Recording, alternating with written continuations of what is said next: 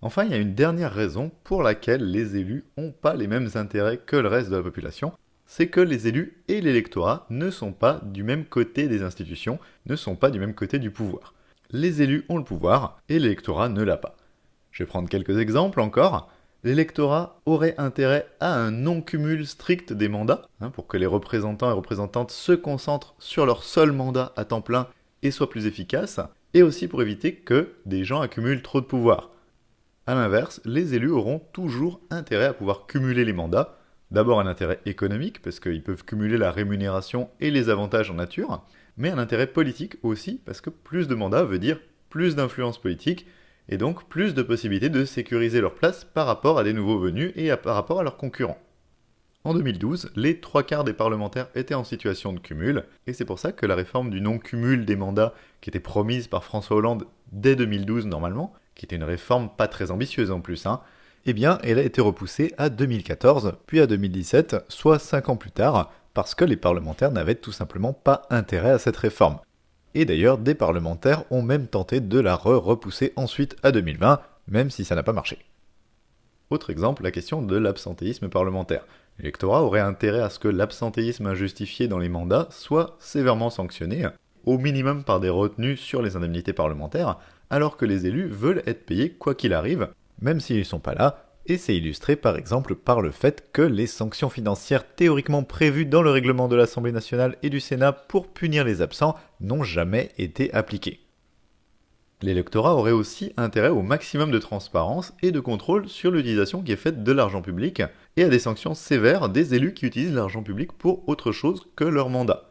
Et les élus, ici encore, ont un intérêt contraire. Ils ont intérêt à être les plus libres et les moins contrôlés possibles dans ce qu'ils font de l'argent public, et au moins de transparence possible. Il y a par exemple la réserve parlementaire qui a été beaucoup critiquée. La réserve parlementaire, c'est de l'argent que les élus de l'Assemblée et du Sénat peuvent utiliser à peu près comme ils veulent, sans trop de contrôle. Et on sait depuis pas mal de temps que la plupart des élus l'utilisent de façon clientéliste, par exemple pour financer des associations locales qui vont les arranger électoralement. Eh bien, il a fallu attendre 2017 avant que cette fameuse réserve soit enfin supprimée. Mais là où c'est drôle, c'est que le Sénat en a créé une nouvelle immédiatement après pour remplacer l'ancienne, tant qu'à faire. Autre exemple, l'IRFM, l'indemnité représentative de frais de mandat, qui est censée être utilisée par les élus uniquement pour rembourser les dépenses liées à leur mandat, mais qui est tellement peu contrôlée qu'elle est utilisée par des dizaines de députés pour acquérir un bien immobilier pour eux, par exemple pour acheter leur permanence, sans qu'il y ait aucun contrôle qui soit mis en place jusqu'à récemment. Et même si l'IRFM a été finalement supprimée en 2018 pour faire taire les critiques, elle a en fait été remplacée par une AMFM, avance mensuelle sur les frais de mandat, qui en réalité n'est pas plus transparente, donc les élus n'ont absolument pas intérêt à ce qu'il y ait de la transparence et du contrôle sur ce qu'ils font de l'argent public. Dans le même domaine, l'électorat aurait intérêt à ce que la corruption soit très sévèrement sanctionnée, que les élus aient un statut de justiciable ordinaire et soient soumis aux mêmes règles et aux mêmes lois que tout le monde, alors que les élus ont évidemment intérêt à être traités avec le maximum d'indulgence, ont intérêt à avoir des passe-droits, comme leur fameuse immunité parlementaire, et ont intérêt à une justice d'exception, comme par exemple la fameuse Cour de justice de la République. Pour rappel, la Cour de justice de la République est une juridiction d'exception chargée de juger les ministres, par exemple, et qui est composée d'autres élus, ce qui évite aux politiques d'être jugés par la justice classique et leur permet au contraire d'être jugés par des gens qui ont un peu les mêmes intérêts qu'eux et qui seront évidemment beaucoup moins sévères qu'une véritable justice pourrait l'être.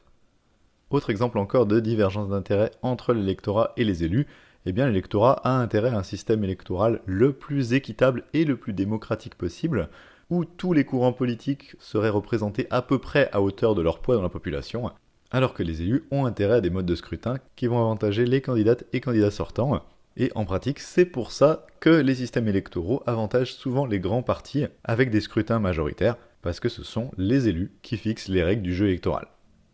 Voilà quelques exemples absolument pas exhaustifs pour dire que le statut d'élu fait que les élus vont toujours avoir des intérêts différents du reste de la population, parce qu'ils sont de l'autre côté du pouvoir.